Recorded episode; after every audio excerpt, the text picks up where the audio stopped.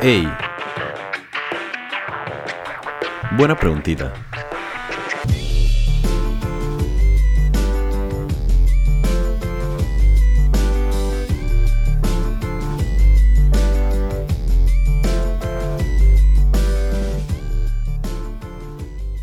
Bienvenidos a esta pequeña entrega del segmento adorado por todos, Buena Preguntita.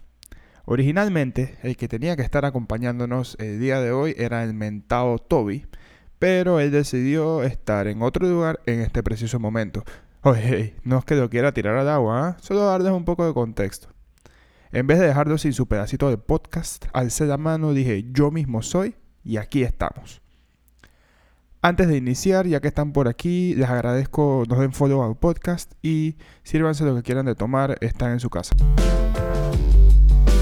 Ahora sí, ¿qué es el fenómeno el niño o la niña? En palabras sencillas, el fenómeno del niño o la niña es la razón por la cual es probable que esta sea una Navidad lluviosa en el trópico, dándole así el final perfecto a este 2020. En palabras un poco menos sencillas, el fenómeno del niño es la parte cálida de un patrón climático recurrente que implica cambios en la temperatura de las aguas del Océano Pacífico en la parte tropical. Para estar claros, el niño y la niña no son la misma cosa, pero son parte del mismo fenómeno. Les explico. Cada ciertos años, las aguas superficiales de una gran parte del Océano Pacífico tropical se calientan o se enfrían en comparación con su temperatura normal. Este calentamiento oscilante y el patrón de enfriamiento es conocido como el ciclo ENSO por sus siglas en inglés.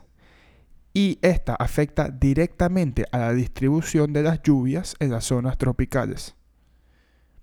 De igual manera, esto también puede tener una fuerte influencia sobre el clima de otras partes de nuestro planeta Tierra. Ahora, ¿dónde entra el niño y dónde entra la niña? El niño y la niña no son más que las fases extremas de este patrón climático conocido como ENSO. La fase cálida o caliente es conocida como el niño y la fase fría es conocida como la niña.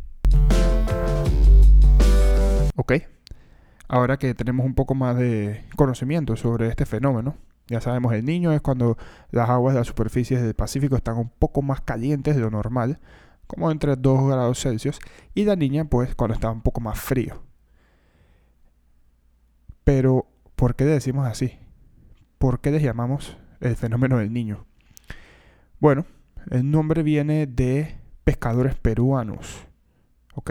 El nombre se refiere al niño Jesús y fue dado por pescadores peruanos ya que ellos notaban una corriente caliente que aparecía todos los años muy cerca de Navidad. Entonces, por esta razón, ellos le dijeron, bueno, este es el fenómeno del niño, refiriéndose al niño Jesús. Sin embargo, lo que hoy en día llamamos el niño fue una corriente caliente que estos pescadores notaron que un año fue mucho más fuerte de lo normal. Y por esto este término se modificó para hacer referencia solamente a los hechos irregularmente fuertes.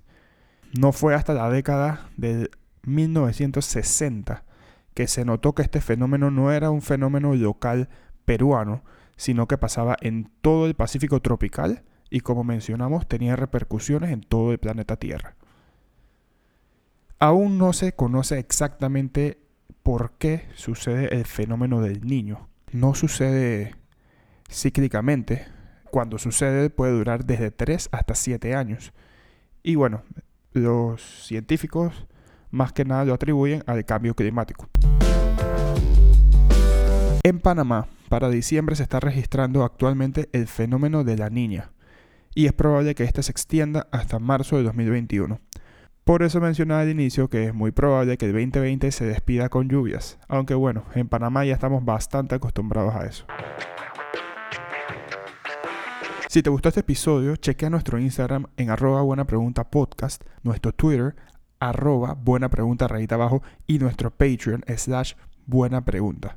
Seguro les va a encantar. Y sin más, Yo soy Frisco. Nos vemos el martes. Chao, chao.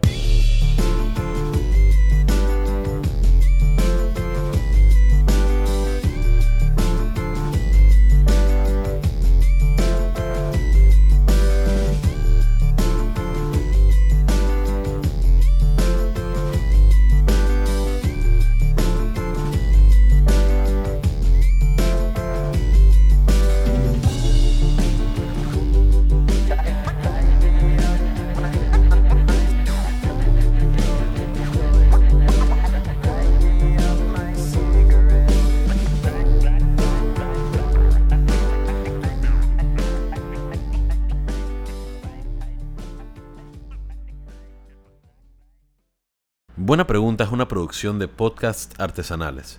Música a cargo de Alicia Chanis.